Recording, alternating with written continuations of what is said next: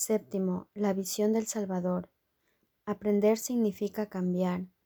La salvación no intenta valerse de medios que todavía sean tan ajenos a tu modo de pensar que no te sirvan de nada, ni tampoco es su intención producir cambios que tú no puedas reconocer. Mientras perdure la percepción habrá necesidad de conceptos, y la tarea de la salvación es cambiarlos, pues tiene que lidiar valiéndose de contrastes, no de la verdad, la cual no tiene opuestos ni puede cambiar. De acuerdo con los conceptos del mundo, los culpables son malos y los inocentes buenos. Y no hay nadie aquí que no tenga un concepto de sí mismo que cuenta con lo bueno para que le perdone lo malo. No puede tampoco confiar en el aspecto bueno de nadie, pues cree que el malo anda por ahí al acecho.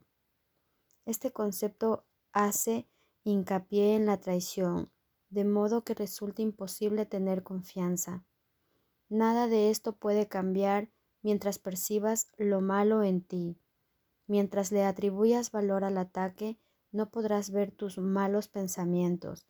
Puede que algunas veces los percibas, pero no te darás cuenta de que no significan nada, y así se presentarán en formas temibles, ocultando su contenido a fin de quebrantar el pobre concepto que tienes de ti mismo y ennegrecerlo con otro crimen más.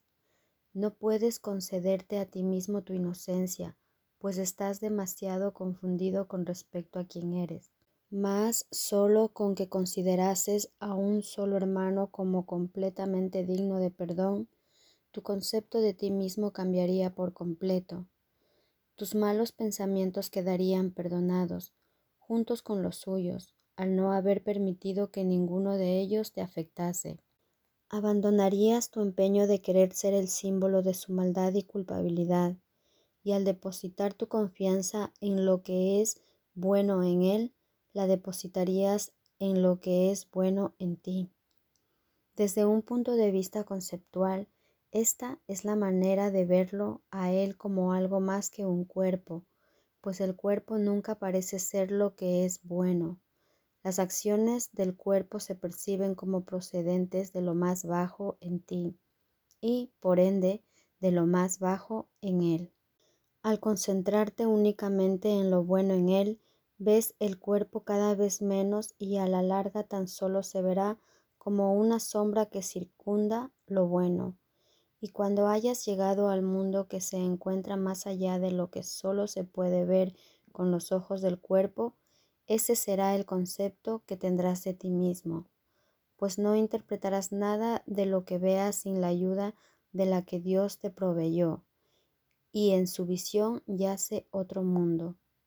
Vives en ese mundo tanto como en este, pues los dos son conceptos de ti mismo que se pueden intercambiar pero que jamás pueden albergarse simultáneamente. El contraste es mucho mayor de lo que te imaginas, pues amarás ese otro concepto de ti mismo porque no se concibió solo para ti. Aunque nació como un regalo para alguien a quien no percibías como tu propio ser, se te ha dado a ti, pues el perdón que le concediste a él ha sido aceptado ahora para los dos. Ten fe en aquel que camina a tu lado para que tu temeroso concepto de ti mismo pueda cambiar y contempla lo bueno en él para que tus malos pensamientos no te asusten al no poder nublar la manera en que lo ves. Y lo único que se requiere es que estés dispuesto a que este feliz cambio tenga lugar. No se te pide nada más. En apoyo de ese cambio Recuerda lo que el concepto de ti mismo que ahora abrigas te trajo en su estela y dale la bienvenida al grato contraste que se te ofrece. Extiende la mano y recibe el regalo de dulce perdón que le ofreces a aquel que tiene tanta necesidad de él como tú. Y permite que el cruel concepto que tienes de ti mismo sea intercambiado por otro que te brinda la paz de Dios. El concepto que ahora tienes de ti mismo garantiza que tu función aquí sea por siempre irrealizable e imposible de llevar a cabo. y así te condena a una amarga y profunda sensación de depresión y futilidad. Dicho concepto, sin embargo, no tiene por qué ser fijo e inalterable, a menos que decidas que no hay esperanzas de que pueda cambiar y lo mantengas estático y oculto en tu mente. En lugar de ello, entrégaselo a aquel que entiende cuáles son las modificaciones que necesita para que pueda serle útil a la función que se te encomendó a fin de brindarte paz, de modo que puedas ofrecer paz para así gozar de ella. Las alternativas están en tu mente para que las uses, y tú puedes verte a ti mismo de otra manera. ¿No preferirías considerarte a ti mismo alguien que es necesario para la salvación del mundo en vez de un enemigo de ella? El concepto del yo se alza como un escudo, como una silenciosa barricada contra la verdad y la oculta de tu vista. Todas las cosas que ves son imágenes porque las contemplas a través de una barrera que te empaña la vista y deforma tu visión, de manera que no puedes ver nada con claridad. La luz está ausente de todo lo que ves. Como máximo, vislumbras una sombra de lo que se encuentra más allá. Como mínimo, ves simplemente la oscuridad y percibes las aterrantes imaginaciones procedentes de pensamientos de culpabilidad y de conceptos nacidos del miedo. Y lo que ves es el infierno, pues eso es lo que es el miedo. Mas todo lo que se te da es para tu liberación, y la vista, la visión y el guía interno te sacarán del infierno junto con aquellos que amas a tu lado y al universo junto con ellos. Mirad el papel que se os ha encomendado en el universo. El Señor del amor y de la vida le ha encomendado a cada aspecto de la verdadera creación que salve a todo el mundo de la aflicción del infierno. Y a cada uno Él le ha concedido la gracia de ser el Salvador de los santos hermanos que especialmente se le confiaron. Y esto es lo que él aprende cuando primero ve a otro tal como se ve a sí mismo y contempla su propio reflejo en él. Así es como deja de lado el concepto que tiene de sí mismo, pues nada viene a interponerse entre su visión y lo que contempla, para juzgar lo que él ve. Y en esta única visión él ve la faz de Cristo y se da cuenta de que contempla a todo el mundo según contempla a este hermano, pues ahora hay luz donde antes había oscuridad, y el velo que cubría su vista ha sido descorrido. El velo que cubre la faz de Cristo, el temor a Dios y a la salvación, así como el amor a la culpabilidad y a la muerte, no son sino diferentes nombres de un mismo error, que hay un espacio entre tu hermano y tú que os mantiene aparte debido a una ilusión de ti mismo que lo mantiene a él separado de ti y a ti alejado de él. La espada del juicio es el arma que le entregas a esta ilusión de ti mismo, para que pueda luchar e impedir que el amor llene el espacio que mantiene a tu hermano separado de ti. Mientras empuñes esa espada, no obstante, no podrás sino percibirte a ti mismo como un cuerpo, pues te habrás condenado a estar separado de aquel que sostiene el espejo que refleja otra imagen de lo que Él es y por ende de lo que tú no puedes sino ser también. ¿Qué es la tentación sino el deseo de permanecer en el infierno y en la aflicción? ¿Y a qué puede dar lugar esto sino a una imagen de ti mismo que puede estar afligida y permanecer atormentada y en el infierno? El que ha aprendido a no ver a su hermano de esta manera, se ha salvado a sí mismo y, por ende, se ha convertido en el Salvador de todos los demás. Dios ha encomendado a todos, a cada uno, pues un Salvador parcial es uno que solo se ha salvado parcialmente.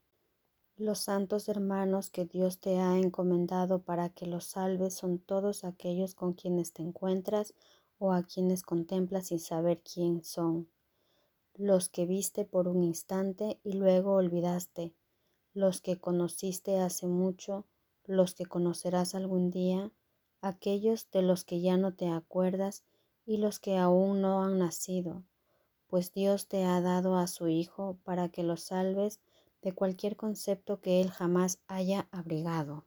Mas, ¿cómo podrías ser el Salvador del Hijo de Dios mientras todavía desees permanecer en el infierno? ¿Cómo ibas a ser consciente de su santidad mientras lo veas separado de la tuya? Pues la santidad se ve a través de los santos ojos que ven la inocencia en su interior y que, debido a ello, esperan verla en todas partes. De esta manera la invocan en todo aquel que contemplan, para que pueda ser lo que ellos esperan de él. Esta es la visión del Salvador él ve su inocencia en todos los que contempla y su propia salvación en todas partes. No tiene un concepto de sí mismo que se interponga entre sus ojos despejados y serenos y lo que ve. De este modo lleva la luz a todo lo que contempla, para así poderlo ver como realmente es. Sea cual sea la forma en que la tentación parezca manifestarse, no es más que un reflejo de tu deseo de ser algo que no eres. Y de ese deseo surge un concepto que te enseña que tú eres aquello que deseas ser. Y hasta que no dejes de atribuirle valor al deseo que lo engendró, ese será el concepto que tendrás de ti mismo. Y mientras lo tengas en gran estima, verás a tu hermano como la imagen de ti que dicho deseo engendró, pues ver es tan solo la representación de un deseo, ya que no tiene el poder de crear. Puede, no obstante, contemplar con amor o con odio, dependiendo sencillamente de si eliges unirte a lo que ves o mantenerte aparte y separado de ello. Así como la visión del Salvador está desprovista de cualquier juicio cerca de ti, del mismo modo es inocente con respecto a lo que tu hermano es. No ve el pasado de nadie en absoluto, y así sirve a una mente completamente receptiva, libre de viejos conceptos y dispuesta a contemplar solo lo que el presente contiene. No puede juzgar porque no sabe nada, y al haber reconocido esto simplemente pregunta, ¿cuál es el significado de lo que contemplo? Entonces se le da la respuesta, y la puerta se abre para que la faz de Cristo refulja sobre aquel que con inocencia pide ver más allá del velo de las viejas ideas y de los conceptos ancestrales que por tanto tiempo abrigó contra la visión de Cristo en ti. Así pues, mantente alerta contra la tentación recordando que no es más que un deseo de mente e insensato de convertirte en algo que no eres. Y piensa también en esa cosa que querrías ser en cambio, pues de lo que esa cosa se compone es de locura, de dolor y muerte, de traición y de profunda desesperación, así como de sueños fallidos y de haber perdido toda esperanza, salvo la de morir, para así poner fin al sueño de miedo. Eso es todo lo que es la tentación nada más. ¿Cómo iba a ser difícil elegir contra ello? Examina lo que es la tentación y reconoce cuáles son las verdaderas alternativas entre las que eliges pues solo hay dos. No te dejes engañar por el hecho de que aparentan ser muchas. Las alternativas son el infierno o el cielo, y de estas solo puedes elegir una. No dejes que la luz del mundo, la cual te ha sido concedida, permanezca oculta del mundo. El mundo necesita la luz, pues es ciertamente un lugar sombrío, y los hombres se desesperan por haber negado la visión del Salvador y lo que ven es la muerte. Su Salvador se encuentra ahí, desconocidamente y desconocido, y los contempla con los ojos cerrados, y ellos no podrán ver hasta que Él los contemple con ojos videntes y les ofrezca el perdón que se ofrece a sí mismo. ¿Podrías tú, a quien Dios exhorta, libera a mi hijo, caer en la tentación de no escuchar una vez que te has dado cuenta de que es tu propia liberación la que Él pide? ¿Y qué otra cosa sino esta pretende enseñar este curso? ¿Y qué otra cosa sino esta tienes que aprender?